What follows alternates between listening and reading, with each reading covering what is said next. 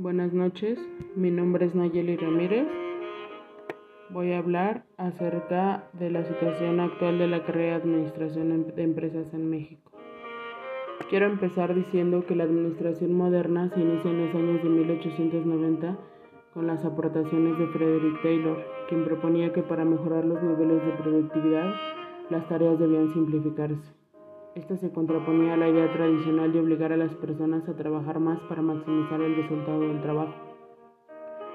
Cabe destacar que en la administración moderna todas las actividades de planificación, organización, dirección y control deben implicar una interconexión adecuada de relaciones humanas y tiempo para alcanzar los objetivos establecidos dentro de una organización. La administración de empresas hoy en día es una de las ciencias económico-administrativas que se encarga de diseñar y aplicar sistemas que contribuyan al mejoramiento de la administración de recursos, bienes y servicios, con la finalidad de incrementar el valor de la empresa en el mercado. De acuerdo con cifras oficiales, en México hay poco más de 4 millones de empresas para las cuales resulta esencial ser competitivas en el mercado, pues de otra manera no lograrían sobrevivir. La administración es indispensable en cualquier organización, eleva la productividad, ayuda al cumplimiento de los objetivos corporativos facilita los procesos y en general hace crecer a la empresa.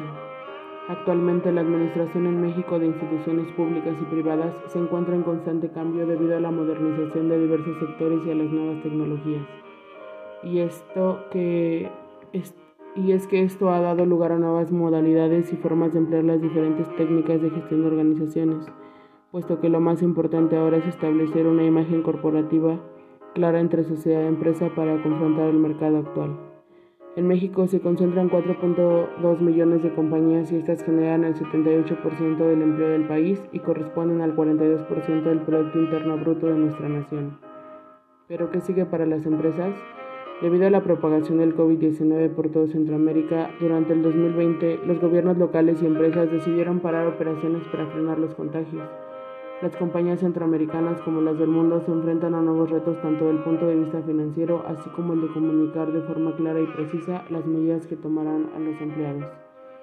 Ante esta situación, la consultora Deloitte considera que el COVID-19 podría afectar a la economía mundial de tres maneras principales, afectando directamente a la producción, creando trastornos en la cadena de suministro y en el mercado, y por su impacto financiero en las empresas y los mercados financieros. Una reacción pública severa en la que las autoridades locales o la propia población decidan medidas extremadamente estrictas en una zona determinada podría crear costos económicos importantes, en particular en las regiones y para las industrias que se especializan en la producción, que no se puede hacer virtualmente, como la fabricación. Pero, ¿cuáles son los principales errores de las empresas durante un proceso de crisis?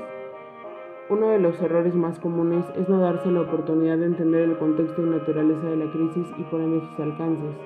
Esto implica la imposibilidad de prepararse para algo que no se comprende. No se puede perder el enfoque y para ello se requiere hacer una evaluación por un lado de cuál es el objeto de la empresa y qué implica su modelo de negocio. Por otro lado, es importante también entender qué riesgos trae para la continuidad operativa, financiera, relacional, etc. la crisis en sí misma, pero también qué oportunidades pudiera conllevar la situación. Muchas veces se busca continuar una operación como se hace habitualmente, ignorando la posibilidad de adaptación e innovación, entre otras, que la coyuntura presenta. Por ejemplo, si aplica que mi modelo de negocios en punto de venta se ve comprometido, habría que ver qué oportunidades de compra-venta por Internet o medios móviles hasta logística y experiencia de consumidor podrían adecuarse y aplicarse. Esto es, hay que propiciar modelos de negocio en la medida de lo posible que presenten flexibilidad de adaptación a las circunstancias presentes, pero también a las futuras, desde la adopción de tecnologías hasta de procesos basados en las mismas. Mucho se habla de la transformación digital, por ejemplo. Aquí el tema es que la sociedad ya está inmersa en ello y muchos negocios no están en condiciones o no han entendido las oportunidades que la misma parcial o más integralmente podrían proponer o apoyar dentro de sus procesos y potencial de negocios.